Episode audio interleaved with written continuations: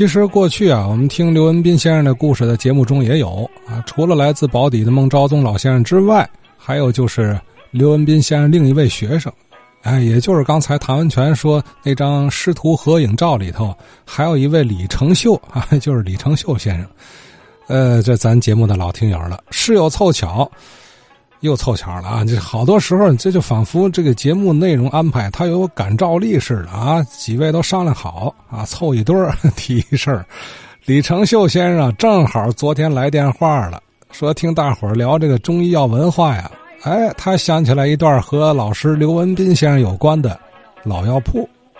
最近呢，我也没参与咱这个话说天津卫，呃，向这个天津卫的这个老听友们问好，对。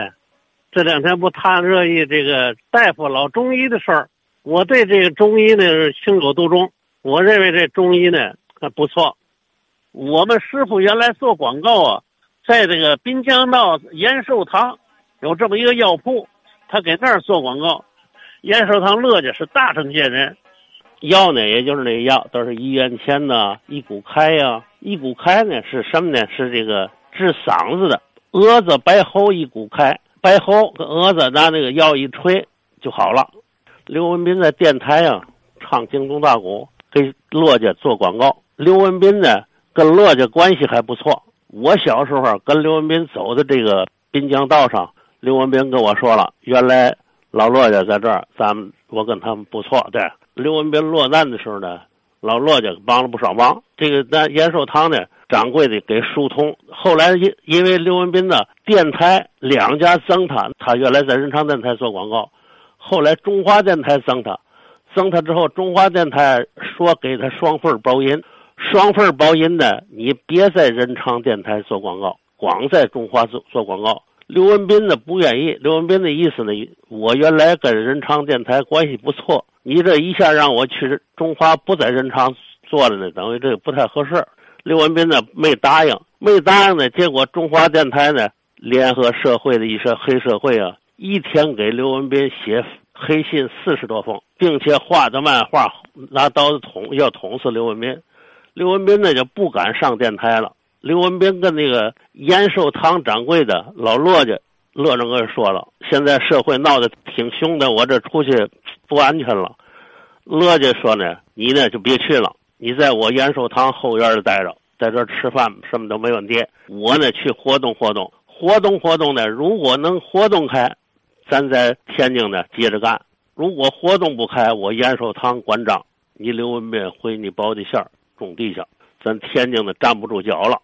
结果后来着呢，这个延寿堂掌柜的就找了一个旧社会的头面人物，王三爷，西北角的王三爷呢，到那去让刘文斌就。给刘文斌介绍，刘文斌又请客，又跟人这王三爷磕头。这王三爷呢，啪把电话拿起来，就拨电话给这各处到处地方这有头有面的人都打电话。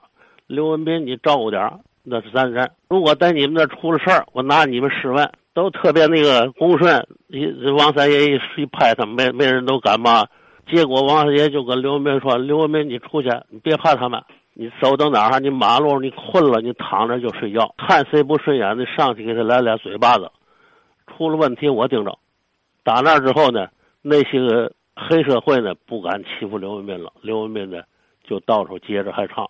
电台呢后来怎么解决的呢？中华电台跟人昌电台两家电台啊都播刘文斌。刘文斌呢，延寿堂、还东马路、圣儒陵，还有这个古义街有几家常播的电广告。这个刘文斌的这个延寿堂的掌柜，他们老太太爱听刘文斌，所以这个刘文斌呢，后来是越唱越响。他怎么做的广告还有印象吗？他做广告，他就是那个唱一段京东大鼓，唱完之后在中间插点这个延寿堂的药，一股开一元钱治什么病？这这个药怎么好？就是说这个。那时候呢，没有这个电台录播，都是直播。他是唱着说词，不是唱说，就是白口说说对。啊，不是给编成唱段了，没有，没有编唱段。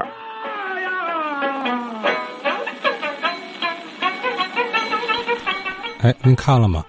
滨江道上这个老延寿堂药铺啊，和京东大鼓创始人刘文斌之间这个故事啊啊，刚才说的这个这段故事啊，您就想，在当年那个社会环境下，可大可小啊，啊，很有可能处理不好，那就断送了刘文斌先生在天津卫这个演艺生涯了。那以后的事儿还就不好说了。所以您看这家延寿堂药铺啊，卖的药如何啊？谁在这行医坐堂，咱先不提，就单说他在这个事儿上的运作，啊，处理好与黑恶势力的这个关系啊。进而能相对太平的让刘文斌先生去从事自己的说唱艺术啊，以至于为天津卫留下这么一个喜闻乐见、广受欢迎的曲艺门类。你看，这还起了不可低估的作用了，是吧？